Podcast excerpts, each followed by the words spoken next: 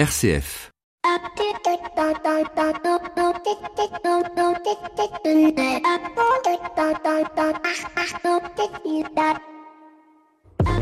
Bonjour à toutes et à tous. Je dois vous avouer qu'en me mettant derrière mon clavier pour écrire cet édito, je me suis vraiment demandé comment il fallait que j'oriente au vu de l'actualité récente de ces guérillas urbaines dont Paris fut principalement le théâtre. En regardant les infos, que j'ai d'ailleurs volontairement peu regardé afin de ne pouvoir garder ma liberté de jugement a posteriori, j'ai été frappé par deux choses en particulier, à savoir dans un premier temps ce paradoxe entre le sac de l'Arc de Triomphe qui symbolise aux yeux du monde les grandes victoires françaises et auprès duquel il y a une semaine on célébrait devant les chefs d'État du monde entier la paix, et la date d'hier, le 2 décembre, qui commémore la victoire des armées françaises à Austerlitz en 1805 et qui est traditionnellement marquée dans le milieu militaire par des commémorations et des reconstitutions de la dite bataille. Peut-être alors que nous n'avons pas bien compris que c'était cela qui était venu commémorer cette horde de soi-disant gilets jaunes. Mais entre nous et sans vouloir faire de jugement hâtif sur le niveau culturel de ces personnes, je ne suis pas certain que c'était leur motivation première. La seconde chose qui m'a frappé, mais peut-être est-ce le traitement de la faux qui m'en a fait prendre conscience, c'est le côté cyclique de notre histoire, le peuple faim, le peuple est pauvre, la distinction entre les classes se creuse de plus en plus de taxes, euh, on touche aux symboles du régime, on les détruisant. Autant de faits qui ne vont pas s'en rappeler les actes commis lors de la Révolution française et de toutes les erreurs commises aussi bien par les révolutionnaires que par les gouvernants de l'époque alliant à la fois violence culturelle, physique et psychologique. Et comme je ne souhaite pas vous laisser avec une note d'anxiogénicité, je vous renvoie à une initiative intéressante prise par les Islandais qui ont tiré au sort un panel représentatif de 1000 citoyens et de les faire travailler en l'absence de toute structure politique sur une réforme en profondeur des institutions et des fonctionnements économiques. Je vous renvoie aussi au très bon dossier de Pauline de Torsiac sur la démocratie de ce matin. Une chose est certaine, bienvenue dans l'écho des solutions. L'écho des solutions. Patrick Longchamp. Bonjour à tous et à toutes, je suis très très heureux de vous retrouver comme toutes les semaines pour parler solutions. Et cette semaine nous allons aborder une question de management et pas des moindres puisqu'il s'agit de savoir comment manager dans l'entreprise. Les HPI et Bruno qui se reconnaît dans cette définition a tout à fait raison parce que plus précisément le HPI c'est un haut potentiel intellectuel non donné d'ailleurs à l'âge adulte à ceux que de 8 à 20 ans on appelle des enfants surdoués mais qui euh, après l'enfance restent surdoués. Alors comment comprendre les, la manière de fonctionner de ces HPI HPI. Comment vivent-ils dans le monde de l'entreprise? Autour de la table, eh bien, nous avons presque un carton plein de HPI au vu de ce que j'ai pu lire de ci, de là. Nous allons essayer de nous contraindre et contraindre ces esprits bondissants qui ont une particularité de sauter du coq à l'âne. Alors, je vous les présente rapidement. Il y a d'abord Philippe Elguarch. Bonjour Philippe. Bonjour. Euh, vous êtes euh, coach de dirigeants plutôt orienté justement vers euh, les personnes à haut potentiel ou hypersensibles. on verra avec vous justement comment on accompagne ce, ce type de, de personnalité. Euh, à côté de vous, euh, nous avons euh, Sandrine Coton. Vous êtes directrice commerciale euh, chez Cedreo, une entreprise de, de Loire-Atlantique spécialisée dans le logiciel immobilier. Bonjour Sandrine. Bonjour. Vous êtes vous-même HPI et vous allez nous dire comment d'abord vous l'avez découvert, mais surtout comment vous le vivez au sein de l'entreprise. Et puis Mélodie Bourget. Bonjour Mélodie. Alors vous, vous êtes une collaboratrice de, de Flavie qu'on va retrouver d'ici quelques instants. Et vous, avec vous, ben, vous êtes HPI aussi. Vous êtes hyperactive. avec vous, on verra justement comment tout ça, un peu comme Sandrine, euh, on arrive à, gérer ça à la fois dans, l'entreprise, puis peut-être aussi euh, dans, la vie privée, mais surtout euh, dans le monde de l'entreprise. Et puis au téléphone, nous avons le docteur Verbeck qui nous rejoindra après après le début de, de cette émission. Docteur Verbeck qui est médecin du travail et qui porte au nom de la médecine du travail une attention toute particulière au haut potentiel intellectuel. Voilà pour tous nos invités. Notre invité éco, il s'agit de Nicolas Faguier. Avec lui, nous verrons comment on peut se sortir d'une situation de dépôt de bilan. Vous verrez, c'est assez original. Nos 7 minutes pour changer le monde, c'est Saïd Amouche qui est délégué, euh, président pardon, de la fondation Mosaïque RH, qui a remis euh, dernièrement les trophées, euh, les trophées du recruteur et de la et de la diversité. Je m'en mets les, pinceaux dans mon texte. Et puis bien sûr, Maxime avec nous parlera confiance, mais on retrouve tout de suite celle que vous attendez tous. Il s'agit de Flavie Depré et de son actu des solutions. L'actu des solutions. Avec Care News, le média de l'intérêt général, Flavie Depré. Bonjour. Bonjour Flavie. Euh, alors aujourd'hui, qu'est-ce que vous avez euh, de beau à nous donner? On commence par le Giving Tuesday. Ça a été euh, une belle opération Non, pas du tout? Non, j'allais commencer par quelque chose d'un peu moins positif, enfin d'un peu plus ah, mitigé, mais euh, on finira par le Giving Tuesday. Euh, Aujourd'hui, je voulais vous faire un petit bilan de ce qui est sorti euh, ces derniers jours et semaines sur ce qui concerne l'économie sociale et solidaire et le monde associatif. il y a eu plusieurs annonces, un pacte de croissance. Donc déjà, il y a une annonce de Gabriel Attal, le secrétaire d'État, qui dit qu'une enveloppe de près de 4 millions d'euros de subventions sera débloquée pour les associations. Mhm. Donc c'est beaucoup d'argent, mais euh, c'est pas non plus euh, énorme, mais c'est un, un, geste. Et euh, c'était le 29 novembre et l'après-midi, François de, de Rugy et Christophe Itier, qui est donc le haut commissaire à l'ESS et à l'innovation sociale, présentaient un pacte de croissance qui a reçu un accueil assez mitigé. alors, à l'intérieur de l'ESS, on en a plutôt parlé en bien, mais peut-être parce qu'on est content qu'on s'intéresse à nous, et aussi parce qu'on dépend un peu des pouvoirs politiques. Donc, je pense que la, la voilà la critique est peut-être moins facile, euh, mais tout ce qui est journaux environnementaux, etc., l'ont plutôt appelé un petit pacte de croissance. Oui, mais enfin c'est un, pacte qui a au moins le mérite d'exister. Jusque-là, on s'était jamais tellement posé la question de savoir comment on pouvait aider à développer ce secteur d'activité qui aujourd'hui représente quand même 10% euh, de la masse euh, salariale en France. Ouais, mais dans les 10%, vous avez tout ce qui concerne le milieu paramédical. Donc, mhm. enfin, c'est un peu faussé dans le sens où toutes les startups qui font de l'or avec des déchets et tout en employant des personnes qui ont besoin d'être insérées ne font pas partie de ces 10%. Je, mmh. euh, je, je je critique pas, mais il faut juste voir les choses sous ce biais-là. Mais bon, ils ont annoncé euh, un milliard de fonds euh, publics et privés qui allaient être mobilisés sur le quinquennat. Apparemment, 340 millions d'euros auraient déjà été débloqués. il y a trois grands axes libérer les énergies des entreprises de l'ESS, renforcer l'influence et le pouvoir d'agir, et placer l'ESS au cœur de l'agenda international. Mais il était à, New York il y a quelques semaines. il y a une question financière qui est traitée de manière assez précise pour tout ce qui concerne les cotisations patronales et aussi pour relever le plafond du chiffre d'affaires avant impôt des assos. Plus il y a une, les fonds d'amorçage qui vont être faits type Inco, je sais pas si Alter Equity, mais tout ce mm. qui est boîtes qui investissent dans le dans l'ESS via le French Impact, qui est aujourd'hui une association. Voilà, donc il existe. C'est-à-dire que le French Impact va commencer à, à se développer. Il y a eu un lancement euh, Tony Truant parce qu'il Tony Truant parce que quasiment la moitié euh, du gouvernement était était présent à, ce lancement-là. Aujourd'hui, il semble peiner un petit peu plus. Le fonds, euh, euh, le, le, lancement, le pacte de croissance, ça va être un moyen justement d'enraciner le French Impact dans sa bah, dans sa mission qu'il s'était doté. Dans le French Impact, moi, ce que je vois, c'est qu'il a placé euh, Thibaut Guilluy, que vous connaissez, qui, qui est un des, des hommes de confiance euh, gouvernement hmm. euh, slash économie sociale et solidaire. ils ont mis à la tête de l'assaut Stéphanie Goujon, qui est l'ancienne déléguée générale de l'agence du don nature. Donc, le recrutement, enfin, en tout cas, il met des gens qui connaissent bien l'économie sociale et solidaire et qui ont envie de la voir se développer. après, en termes de, de chiffres, etc., je sais pas. Mais en tout cas, ce ce qui est sûr, c'est qu'on en a parlé. Il y a eu beaucoup de presse autour, alors que le contexte, c'est pas, pas vraiment à l'économie sociale et solidaire. Mais après, il faut voir que c'est paradoxal parce que ce que je vais vous dire après, c'est qu'en ce moment, il y a une baisse des dons qui est, qui, qui est forte. Euh, il y a eu le colloque de France Générosité et euh, Pierre Siki a tiré la sonnette d'alarme disant que finalement les baisses, elles étaient à moins 6,5% en juin. Mmh. Euh, on était vers moins 12 euh, là et moins 30 à la fin de l'année. Donc c'est quand même une grosse partie du budget des assos qui va être rogné et c'est à se relier mmh. aux impôts. Et on, on, le sent, on le sent bien d'ailleurs dans tout le monde associatif, tout le monde regarde cette fin d'année avec beaucoup d'angoisse. Le baromètre LOSO Opinionway, les résultats sont édifiants. 90% des personnes âgées considèrent les associations comme lieu de création sociale. Oui, bah, toujours dans l'idée de matinée, c'est qu'en fait, il y a eu euh, ce, baromètre qui était fait et vraiment, les gens pensent que les associations sont indispensables euh, à la société.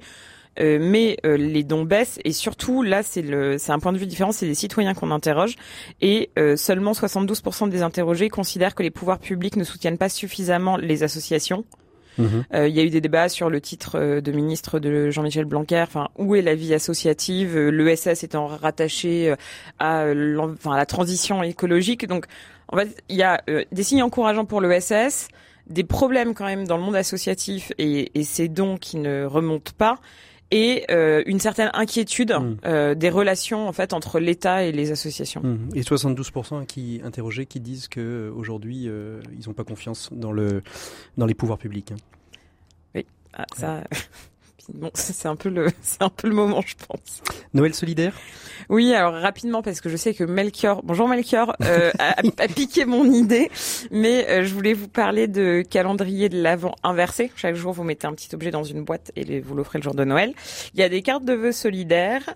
Euh, en fait, c'est des idées de cadeaux. On en a listé plein sur Care News. Il y a le marché de Noël en ligne de la dit très chouette. J'ai découvert aussi un très joli bonnet en chaussettes recyclées avec du lurex dedans d'une asso qui s'appelle Chaussettes Orphelines, qui est très sympa. Euh, non, mais alors moi, chaque lundi, je vais donner des idées de cadeaux de Noël. c'est très bien, c'est une très bonne idée. Très bonne idée. ce week-end, il y a la grande braderie de AIDS. Mhm. euh, et comme c'était il y a pas longtemps la journée mondiale de la lutte contre le sida, je me permets de, de le glisser. Si vous achetez des jouets, vous pouvez les acheter chez Rejouer. Mhm. Il me semble qu'ils vendent au grand public. Ils prennent des jouets qui recyclent et que ça évite de, de, racheter des jouets en plastoc, neuf, euh, etc. Et après, il y a euh, le fait de faire du bénévolat euh, pendant les réveillons, notamment les petits frères des pauvres euh, recherchent activement des personnes pour les aider.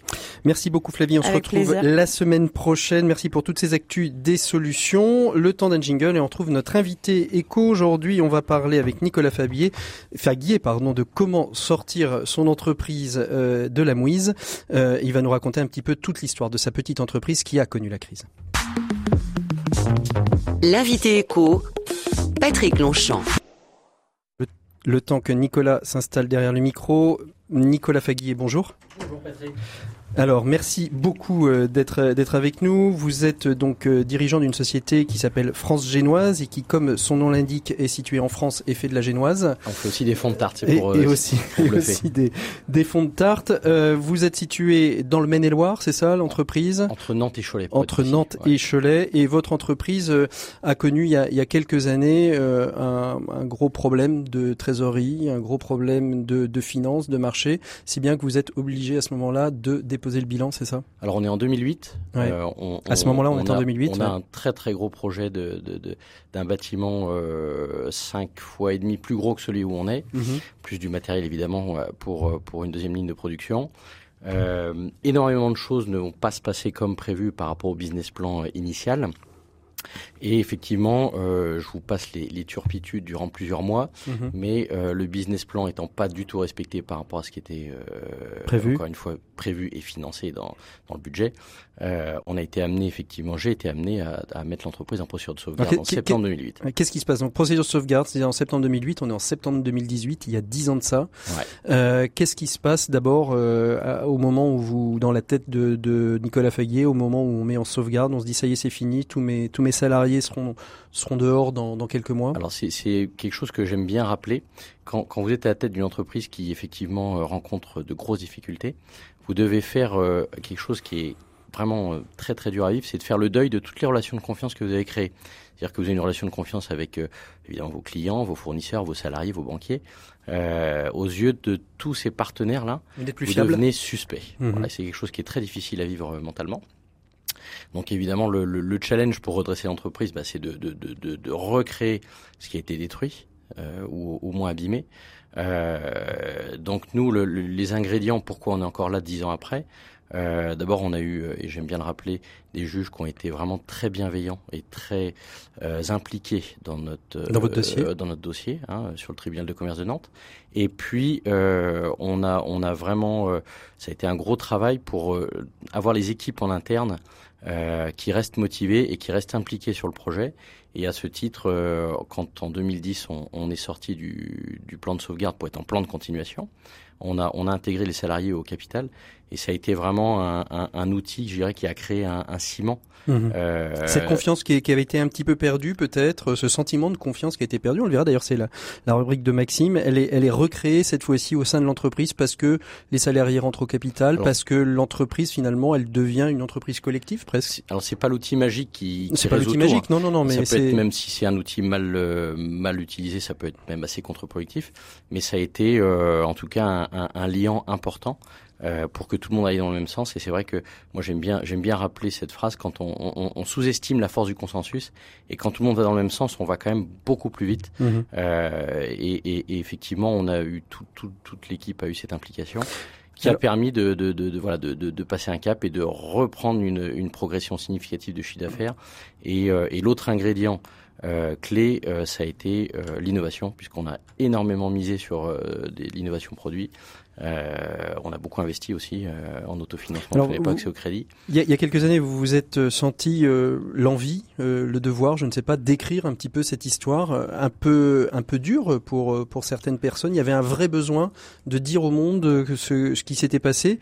Et est-ce que finalement vous avez le sentiment que les entreprises en difficulté, c'est devenu une, pour certains une nouvelle forme de business? Alors, ça fait longtemps malheureusement. Euh, le chiffre est, est, est accablant et, et, visiblement tout le monde l'a accepté.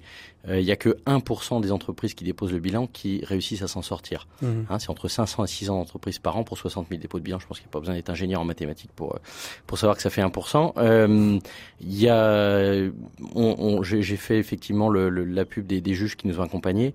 À contrario, on a eu euh, énormément mal à partir avec euh, administrateurs, les, administrateurs, administrateurs et mandataires, mandataires. Euh, qui eux font leur business et, et ont leurs propres intérêts qui sont pas ceux de la collectivité malheureusement. Et ça, c'est vraiment le, le témoignage que j'ai voulu euh, faire avec ce, ce, bouquin.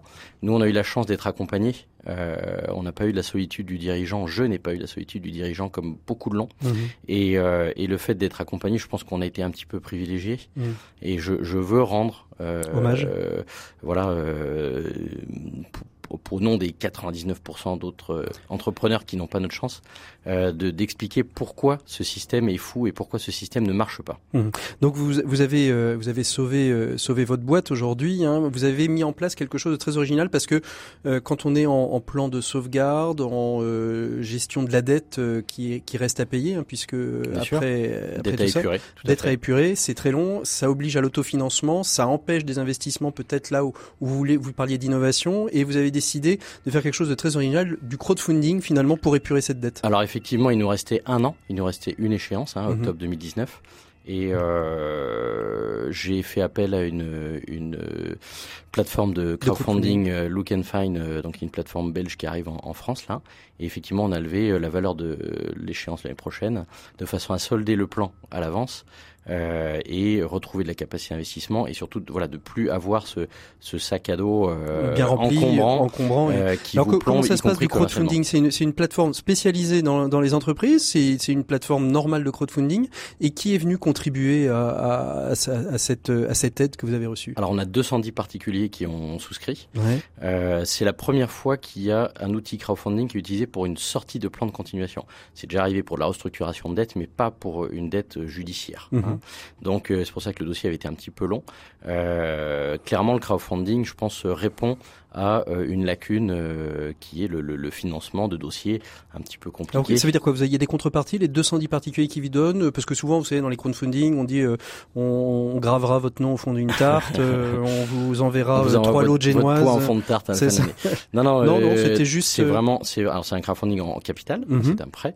Donc on, on s'engage à le rembourser sur trois ans avec un taux d'intérêt qui est ce taux et reflète le niveau de, de risque aussi. Hein. C'est clair que le coût euh, peut paraître un petit peu élevé, mais encore une fois, c'est sans garantie.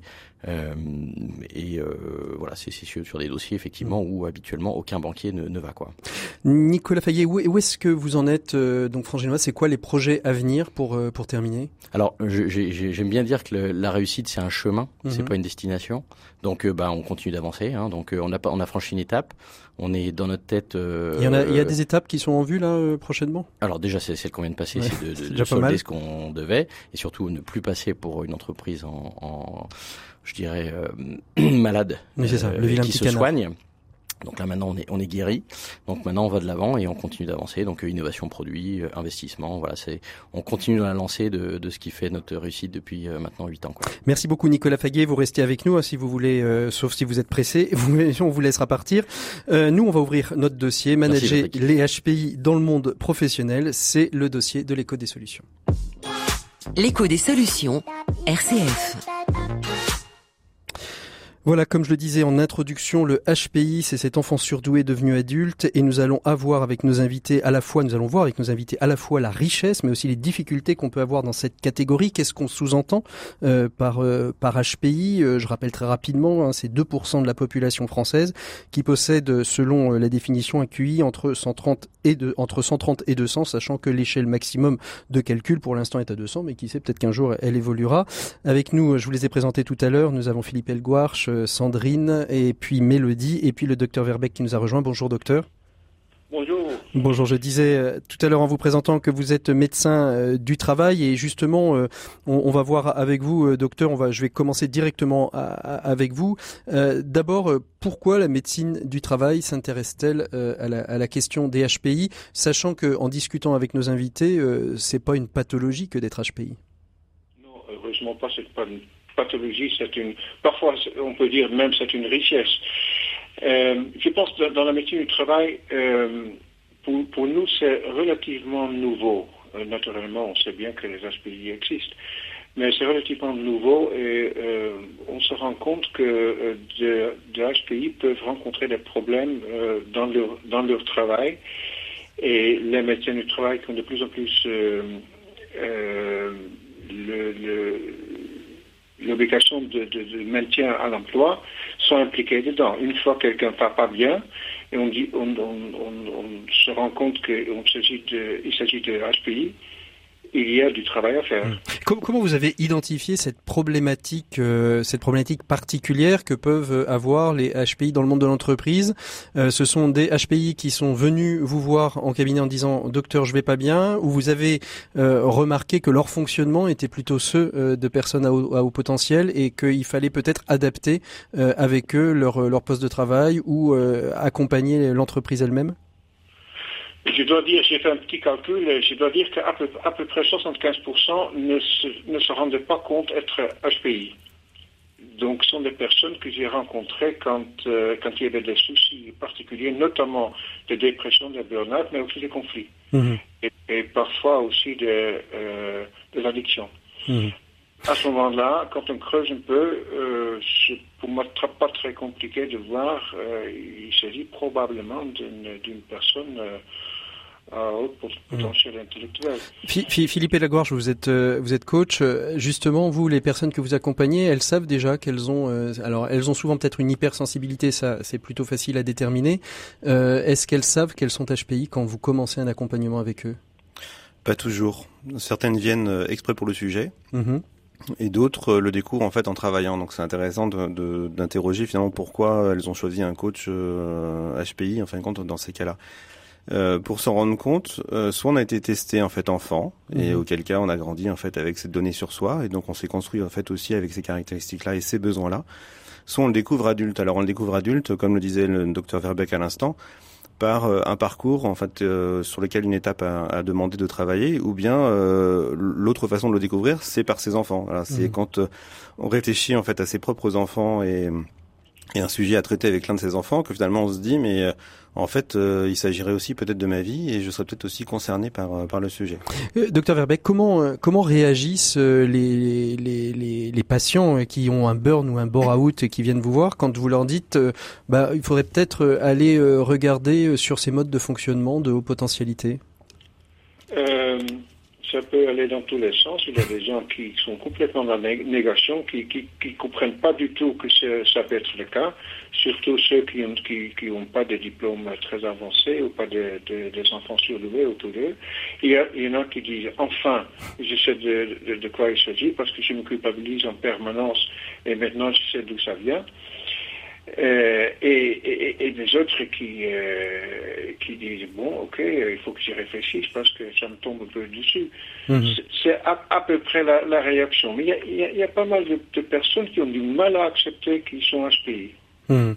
Vous, Sandrine et, Mélodie, comment vous l'avez appris? Vous l'avez appris dans l'enfance, Sandrine? Vous, Mélodie aussi? À quel... On commence par vous, Mélodie. Vous l'avez appris à quel moment que vous, vous fonctionniez? Vous l'aviez peut-être déjà ressenti, mais comment on, l'a, comment on a posé euh, ce mode de fonctionnement très particulier?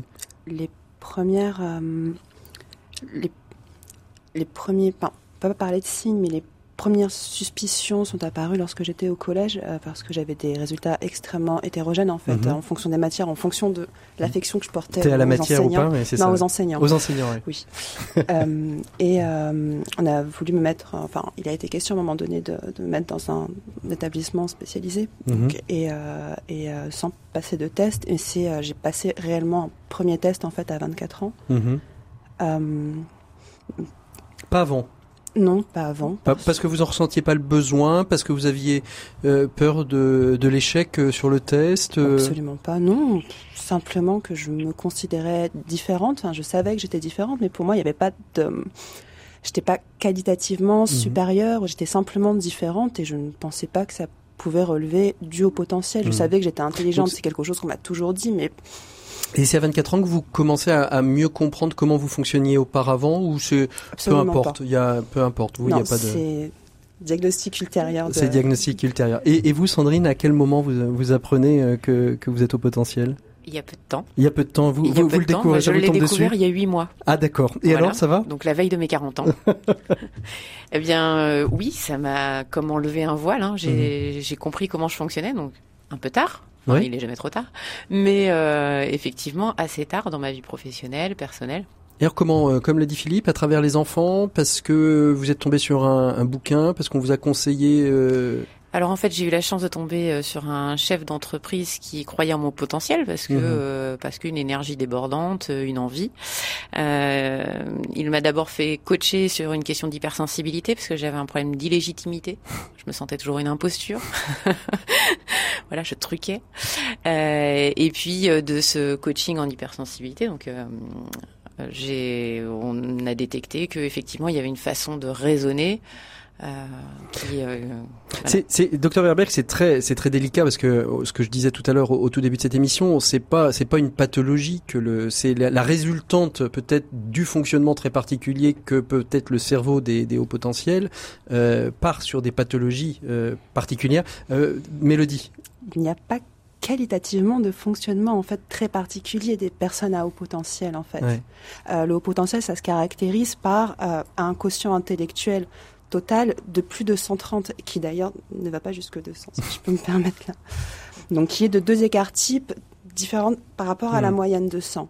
Il n'y a pas de... En fait, il y a un problème, à mon sens, de biais d'échantillonnage, c'est-à-dire que les personnes qui souffrent en entreprise vont consulter un médecin du travail. Mhm. Ça ne veut pas dire que les personnes à haut potentiel souffrent Oui, systématiquement, en systématiquement. entreprise. Tout à fait. Il faudrait faire, euh, faudrait faire une analyse qualitative de toutes les personnes à l'intérieur de l'entreprise et faire une corrélation en fonction de leur niveau de d'intelligence, hein, de, en fonction de leur QI en fait, leur niveau de satisfaction au travail. Il existe, il existe des études à ce sujet, je les ai Mm. ramenées avec moi, et il n'y a pas de, il a pas de corrélation en fait entre souffrance au travail et au potentiel. Ça, ça vous êtes d'accord avec ça, docteur Verbeck? Euh, je, je dois dire que euh, être HPI, euh, on est un peu plus vulnérable pour, pour, pour certaines choses, surtout quand euh, j'ai entendu le mot euh, hypersensibilité, quand les gens sont hypersensibles. Euh, à, à ce moment-là, il y a plus de risques de, de, de, de problèmes, de, de, déraillement, comme, comme j'appelle ça.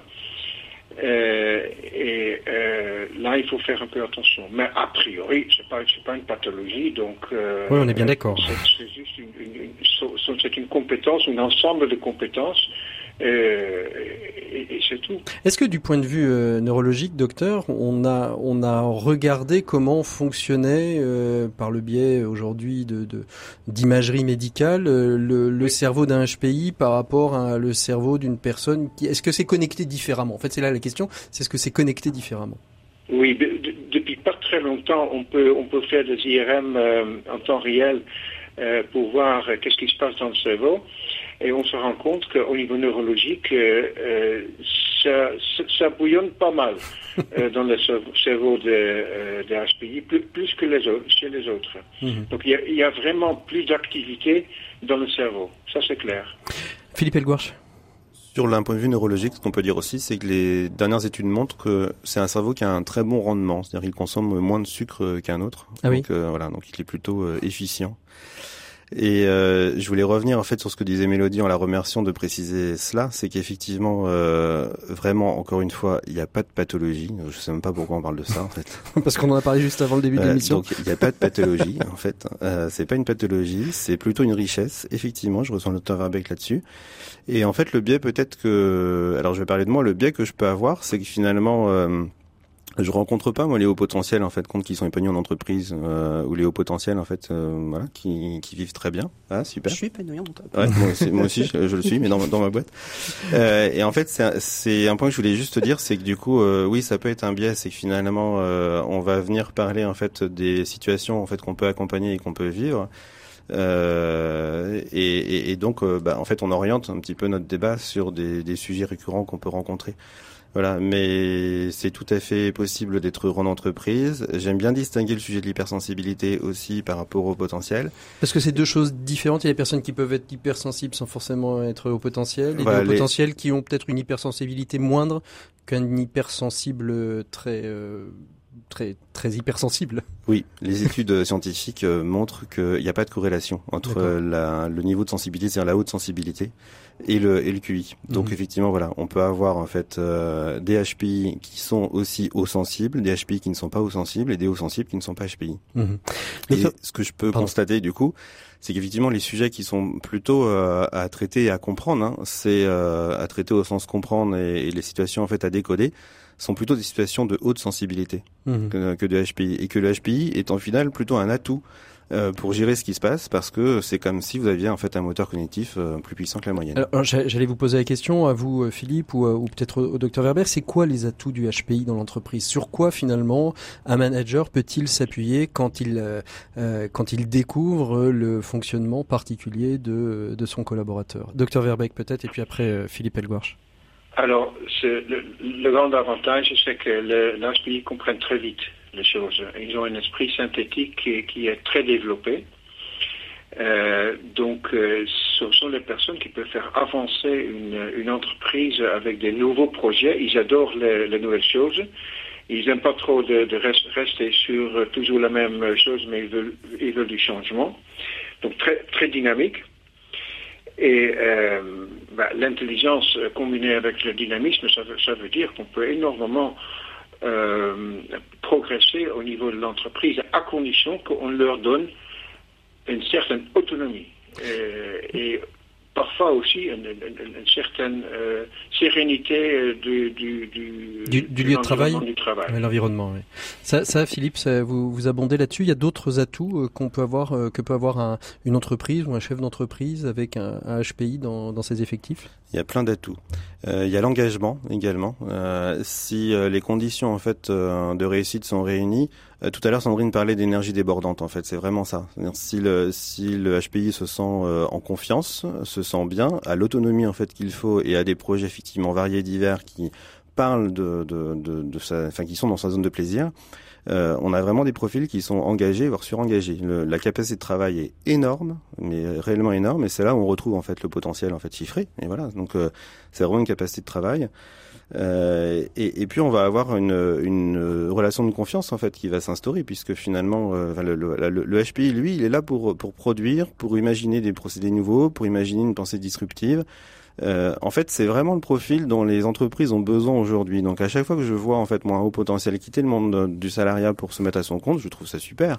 Et en même temps, je me dis tiens, bah c'est une nouvelle entreprise qui voit un HPI disparaître, alors que nous sommes dans un moment où il faut imaginer des business models, où il faut imaginer euh, euh, des, des, voilà, des produits nouveaux, des produits innovants, des produits disruptifs. Mmh. Et, et, il y a que des profils qui vont voir des choses différemment et proposer une analyse différente, donc capter des signaux faibles, en fait, qui vont pouvoir proposer des idées innovantes. Sandrine, est-ce que la manière de travailler maintenant, huit mois après, alors on, verra ça peut-être, euh, on reviendra peut-être vers vous d'ici euh, d'ici quelques années, mais huit mois après, est-ce que votre manière d'aborder votre travail, d'aborder votre relation avec les autres collaborateurs de l'entreprise a, a, changé, ou est-ce que votre regard a changé aussi sur sur, votre entreprise Complètement, ça a changé beaucoup de choses euh, dans ma vie professionnelle, mais aussi dans ma vie personnelle. Mhm.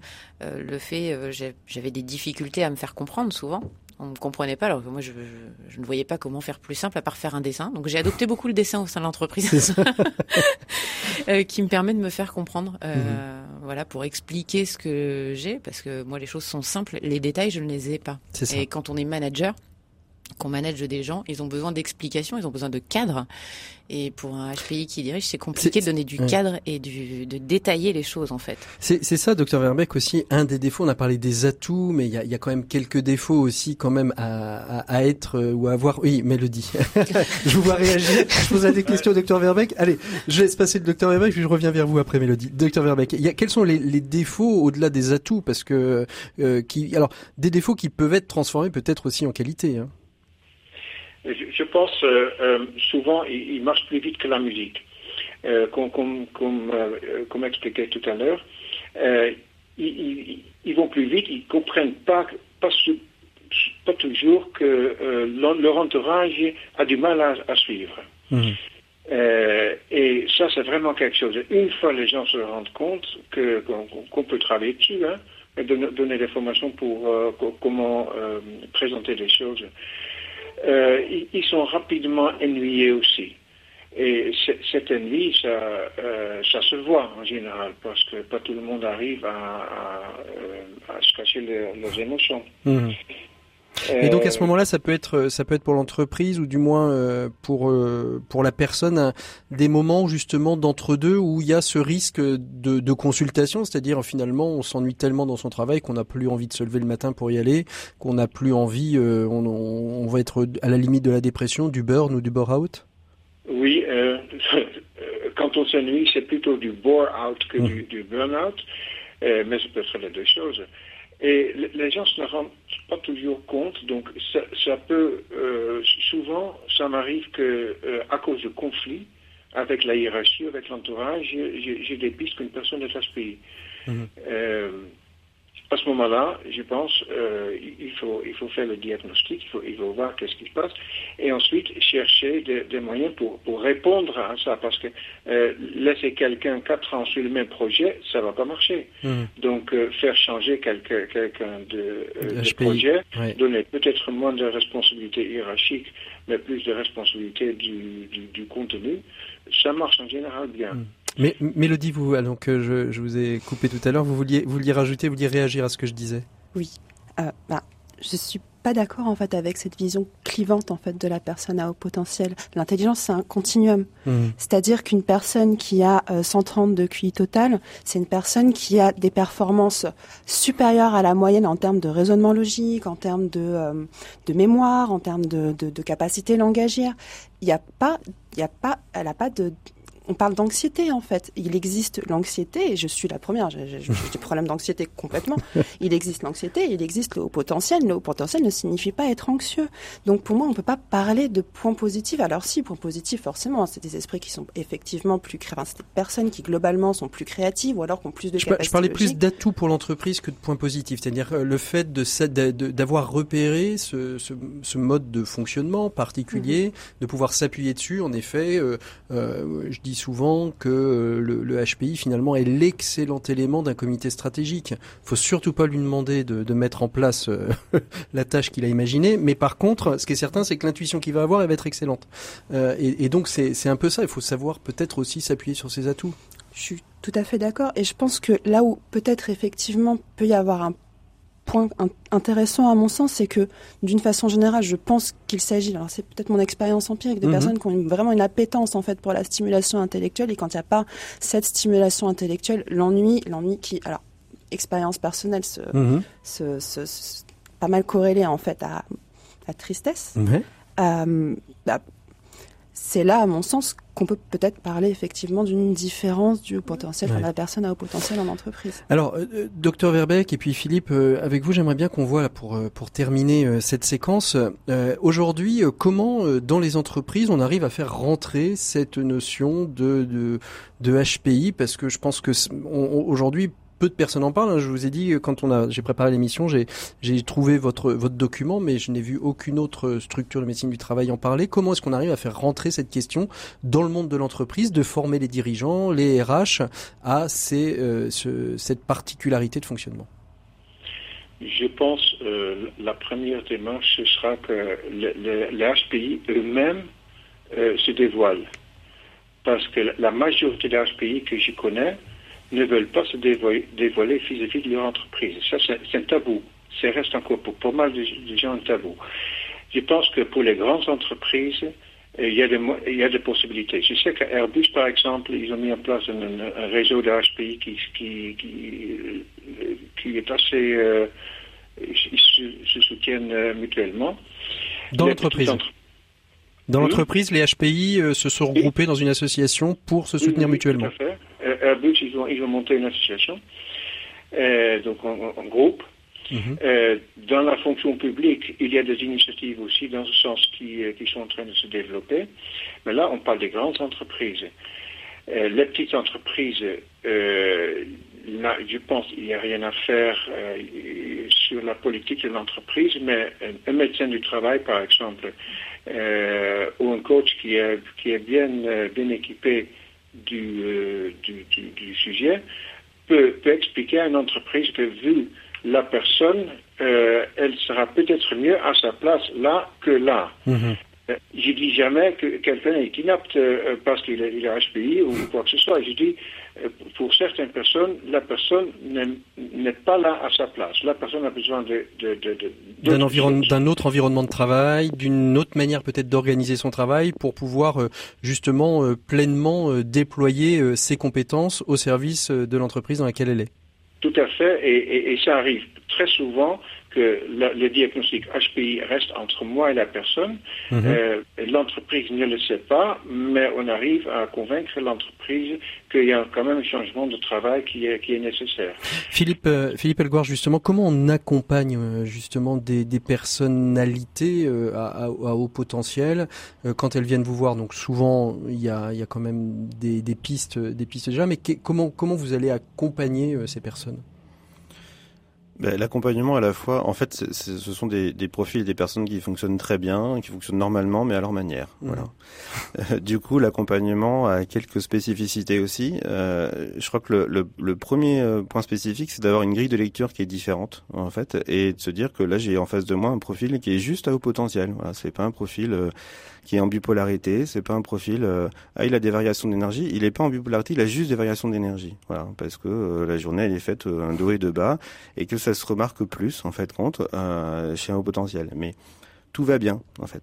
Le premier truc c'est ça. Donc le premier truc c'est d'accueillir en fait ces éléments-là. Euh, ma façon d'accompagner moi, c'est d'amener le haut potentiel ou l'hypersensible, parce que pour le coup je vais le replacer, à comprendre en fait euh, ses besoins, à nommer ses besoins et, euh, et, en fait à prendre conscience en responsabilité de ce qui est bon pour lui dans l'entreprise. Mmh, mmh. La notion de se dévoiler, en fait, ce que dit le docteur Herbeck, je la trouve très intéressante. C'est un peu comme un coming out en fait.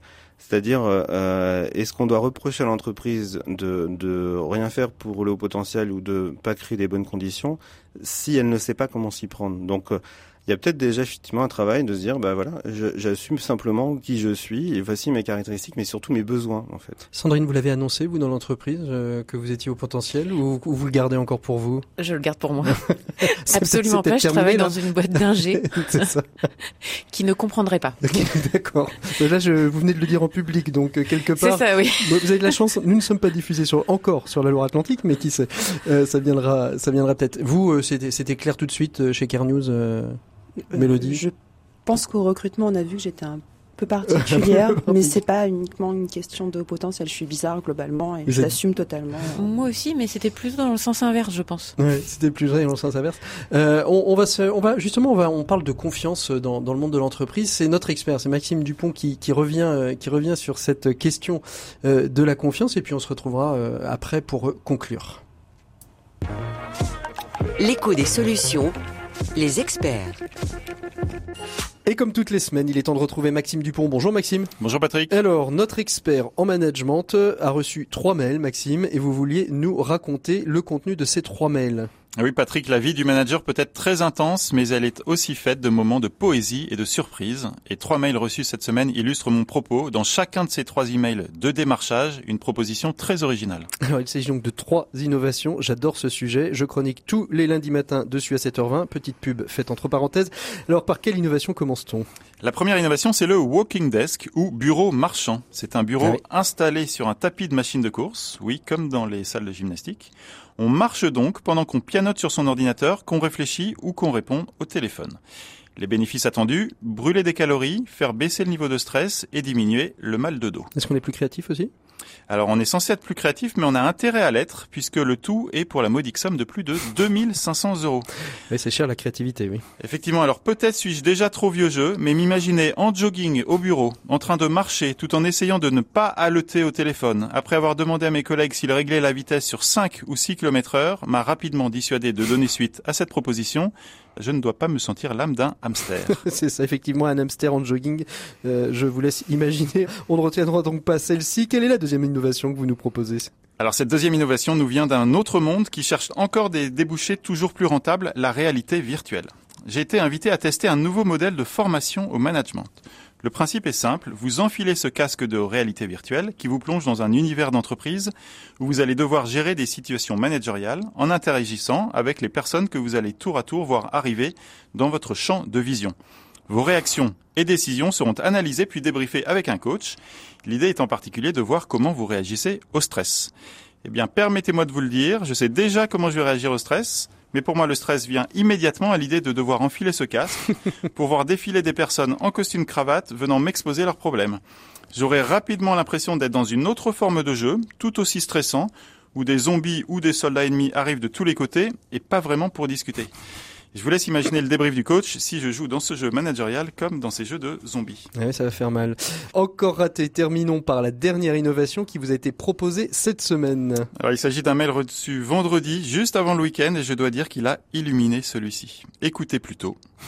Si vous êtes en quête d'idées pour rendre votre entreprise plus attractive auprès des nouveaux talents, aidez vos employés à être plus heureux et en meilleure forme, ou si vous souhaitez tout simplement avoir votre meilleur ami à vos côtés au travail, Effectivement, c'est très alléchant. De quoi s'agit-il? Eh bien, tenez-vous bien, la solution est de se lancer dans un bureau pet friendly, ou pour le dire en français, amical avec les animaux, ou pour être encore plus clair, il s'agit d'animer ces, D'amener. d'animer ces animaux domestiques comme ces chiens au bureau, parce que si on y réfléchit bien, c'est certain, les chiens peuvent rendre votre entreprise plus attractive. Alors quand j'ai reçu ce mail, il était tard, vendredi soir, et je me suis mis à imaginer mon bureau avec des chiens courants sur des walking desks en portant des casques de réalité virtuelle. Je me suis dit que tout cela allait vraiment trop loin et qu'il était temps de rentrer chez moi. Merci Maxime et à bientôt pour de nouvelles rubriques avec des innovations j'espère un peu plus sages, espérons-le. Nous, on retrouve tout de suite notre invité des 7 minutes pour changer le monde. C'est l'heure de la rubrique hebdomadaire. 7 minutes pour changer le monde. L'écho des solutions. Voilà, des 7 minutes pour changer le monde après la confiance proposée par Maxime où on va justement découvrir une autre forme de confiance. Il s'agit de la fondation Mosaïque RH et c'est Saïd Amouche, le président du comité exécutif qui est aussi euh, fondateur de Mosaïque RH, euh, la structure euh, de- de- d'emploi pour les publics et la diversité. Bonjour Saïd. Bonjour à tous. Merci beaucoup d'être avec nous. Très heureux de, de pouvoir échanger avec vous. Alors très très rapidement, parce que bien évidemment, euh, comme toutes les semaines, on est un peu euh, en retard. J'aurais juste voulu que vous nous reparliez un petit peu de Mosaïque RH. Qu'est-ce que c'est? En quelques mots, nous en rappeler l'origine et euh, son objectif. Alors, Mosaic RH est un cabinet de recrutement associatif hein, qui a pour vocation en fait d'aider les jeunes qui euh, n'ont pas de piston, qui n'ont pas de réseau, mais qui peuvent avoir euh, une forte motivation, euh, qui doivent, qui ont une forte motivation au travail, ont souvent des diplômes, des qualifications qui croient beaucoup en fait aux valeurs de la méritocratie et qui sont malheureusement euh, en marge de, du marché du travail parce que effectivement ils sont pas connectés au monde économique. Mhm. Et donc nous on pense que c'est important d'aller les chercher ces jeunes qui ont envie de s'en sortir et euh, les mettre face à des recruteurs qui ont des besoins. Et la grande difficulté qu'on a aujourd'hui, c'est que euh, on a énormément de- d'entrepreneurs qui ont besoin de recruter, qui ont besoin de trouver des talents et qui ont du mal à, à les détecter. Mhm. Et donc on a créé en fait un, un cabinet de recrutement associatif Et pour résoudre le problème. Et donc vous disruptez quelque part euh, les RH euh, classiques, les RH à papa? C'est ça, on vient enrichir d'une autre manière, c'est-à-dire qu'on pense que la, la méthode traditionnelle de faire de l'accompagnement euh, ne suffit plus. Il faut aussi accompagner en même temps en fait les recruteurs à s'ouvrir sur des profils qui viennent des quartiers populaires, qui sont d'origine sociale défavorisée et qui ont du mal. euh, il faut recréer des ponts, faut reconstruire des ponts. Alors vous avez créé aussi en parallèle de donc de l'association Mosaïque RH une fondation, la, la fondation euh, Mosaïque RH. Euh, tous les ans vous remettez, euh, vous mettez en valeur les- le top 10 des recruteurs de la diversité. Pourquoi avoir choisi ça? C'était important pour vous aussi de, de montrer que toutes les entreprises n'étaient pas mauvaises, que certaines justement mettaient en avant des bonnes pratiques de recrutement de la diversité? Alors, on, on a fait ça parce que euh, au bout de dix ans, notre association a placé 6000 jeunes. On a fait euh, un petit travail de valorisation. C'est plus de 65 millions de gains pour euh, notre pays, en fait, chaque année, quand on totalise les bénéfices. Et on s'est dit, en fait, c'est une initiative qui marche, c'est une initiative qui peut faire cas d'école dans d'autres types d'entreprises. Et on a décidé de créer, en fait, une fondation sous égide qui a pour vocation aujourd'hui d'embarquer euh, toutes les entreprises qui ont des besoins. Et donc, on, organise euh, un- une cérémonie, effectivement, qui s'appelle le top 10 des recruteurs de la diversité euh, pour euh, justement valoriser ces entreprises qui en font plus que les autres, les récompenser et surtout euh, être source d'inspiration pour euh, d'autres entreprises qui ont besoin de progresser ou qui cherchent des mmh. idées sur cette thématique. Alors justement, dans cette, euh, dans ce, dans ce cru 2000, 2018, quels, parmi les 10, lesquels vous ont marqué, interpellé, frappé, en vous disant tiens là il y a vraiment des, des, des belles pépites. Alors je suppose que les 10 sont des belles pépites, mais peut-être que l'une ou l'autre vous a peut-être plus marqué. Alors effectivement, euh, vous savez, on dit souvent euh, euh, l'industrie, c'est un secteur d'activité masculin. c'est un secteur où on retrouve peu de femmes. Et la RATP a décidé à un moment donné de féminiser ces métiers. D'une manière un peu habituelle, il y a beaucoup d'hommes qui postulent sur ces métiers. Et on a trouvé intéressant de valoriser le partenariat qu'a mis en place la RATP avec une structure qui s'appelle Job Odyssey, euh, en matière d'intégration de, de, nouveaux talents. Mhm. Ils ont décidé finalement de communiquer leurs opportunités de recrutement un peu partout dans les clubs de sport où on retrouvait des femmes, des femmes boxeuses, des femmes qui faisaient de l'athlétisme, des femmes handaleuses, des femmes volleyeuses. Et euh, plus de 250 femmes ont postulé, ont été préqualifiées. 43 ont signé un contrat. À la fin, en fait, euh, de ce programme, on sait que les processus de recrutement de la RATP sont, sont assez longs.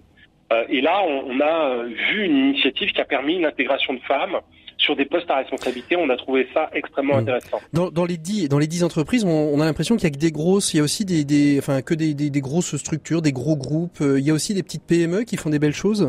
Ah, absolument. On retrouve trois PME, dont une TPE qui s'appelle TCA, qui développe l'entreprise. par essentiellement en fait des profils de cadres issus des quartiers populaires euh, sur des profils d'ingénieurs. Donc ils ont une méthode très intéressante. Mais il y a également SAF Magnum qui est situé euh, euh, dans le nord parisien euh, ou même Holding House euh, Eco, qui sont en fait euh, des organisations de taille modeste mhm. et qui sont aussi capables d'innover en matière de, de, recrutement dans la diversité. Saïd Amouche, merci beaucoup d'avoir été notre invité. On vous retrouvera très certainement dans les codes des solutions sur un dossier. On n'a encore jamais rien fait vraiment sur la question de l'emploi et de la diversité. Donc je pense qu'il y aura des choses à faire. Merci beaucoup d'avoir été avec nous. Nous on continue et on clôt et on clôture cette émission tout de suite après cette petite virgule. Non, il n'y a pas de virgule. Eh ben c'est parfait. On continue avec nos invités. Le docteur Verbeck nous a Euh, justement, euh, pour, pour conclure, qu'est-ce que vous aimeriez transmettre peut-être euh, à des HPI qui s'ignorent, à des HPI qui se connaissent, à des, à des chefs d'entreprise qui en ont quelques-uns? Tout à l'heure, tout à début de l'émission, Bruno Fuma disait qu'il souhaitait que, que ses directeurs puissent l'entendre. Qu'est-ce que vous aimeriez transmettre? Qui veut commencer? Allez, grand silence. allez. Mélodie, c'est parti pour les personnes qui sont à haut potentiel, c'est juste euh, cool d'être haut potentiel. Enfin, il n'y a pas de grosse différence avec le commun faut des pas avoir peur de le dire. Bon, bon, non, faut pas avoir peur de le dire. Enfin, c'est pas, c'est pas, c'est pas, pas, être monstrueux que d'être à haut potentiel. Au contraire, on est juste des gens, quoi. Enfin, et au-delà, enfin, pour les personnes en entreprise, enfin, la, majorité des personnes à haut potentiel ne sont pas diagnostiquées en fait. Donc, il y en a partout des hauts potentiels. C'est vous qui utilisez le mot diagnostiqué là. Bah oui, absolument. On pose un diagnostic, on, on fait passer un test psychométrique, donc euh, c'est le mot. Tout à fait. Vous, euh, Sandrine, qu'est-ce que qu'est-ce que vous voudriez dire peut-être à, un dirigeant d'entreprise euh, qui euh, qui aurait des collaborateurs, qui, qui reconnaîtrait peut-être certains collaborateurs dans ce qu'on a pu échanger? Effectivement, je parler, je, je, ne peux faire référence qu'à mon cas, hein, donc je vais parler d'hypersensibilité. Et puis, effectivement, je n'ai pas beaucoup postulé dans ma vie, mais je vais entamer mon 28e emploi. Hein, ah, ça peut faire peur à 40 ans, euh, mais c'est souvent un signe. Euh, voilà, on, on est sur euh, l'explosivité. On va vite avec beaucoup d'enthousiasme, et puis dès que ça devient ennuyeux, on, on, part, on fait, on fait autre chose. Donc la multiplicité des expériences n'est pas forcément un que négative. Dire à un dirigeant peut-être qui a des cadres HPI, peut-être de s'il veut le garder, de, de, faire évoluer ses tâches et de lui donner plein plein de petites choses sympathiques qui viennent le stimuler. Donner du sens surtout. Donner du sens. Et vous, Philippe, qu'est-ce que vous diriez pour je reviens sur le test. Le, le, quand on se pose la question, le seul test qui est homologué en France s'appelle euh, la WISE-4, mhm. W-A-I-S. Le fameux test de QI qu'on appelle. Le fameux euh, test, mais qui n'est pas un test de QI qu'on passe sur Internet, qui est un test de QI qu'on passe en cabinet avec un psychologue. Avec un psychologue. Voilà. Et qui coûte un petit peu cher quand même. Hein. Oui. qui Sandrine fait le geste. On n'a pas la caméra, mais qui coûte quand même un petit Qui non, coûte autour de 250 euros pour la passation du test, mais euh, vraiment ça vaut le coup. Ça vaut le coup au moins de, de, le tester et de voir. Et, plus on a peur de le passer et de le rater, plus on peut plus, on peut y aller. c'est ça. Très bien. Et un chef d'entreprise qui, euh, qu'est-ce que vous, qu'est-ce que vous pourriez lui, lui transmettre justement pour pouvoir bien accueillir, pour bien, euh, bien. Au, au, HPI, moi, j'avais envie, j'aurais envie de passer le message en disant vivez vos besoins vivez vos besoins et, faites profiter euh, à votre entourage et votre potentiel. Donc entourage peut-être l'entreprise. Et du coup l'entreprise c'est d'être à l'écoute.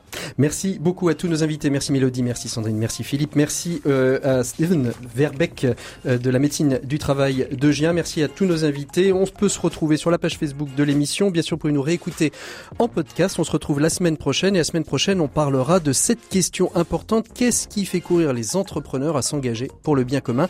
Bonne écoute des programmes de RCF. À la semaine prochaine.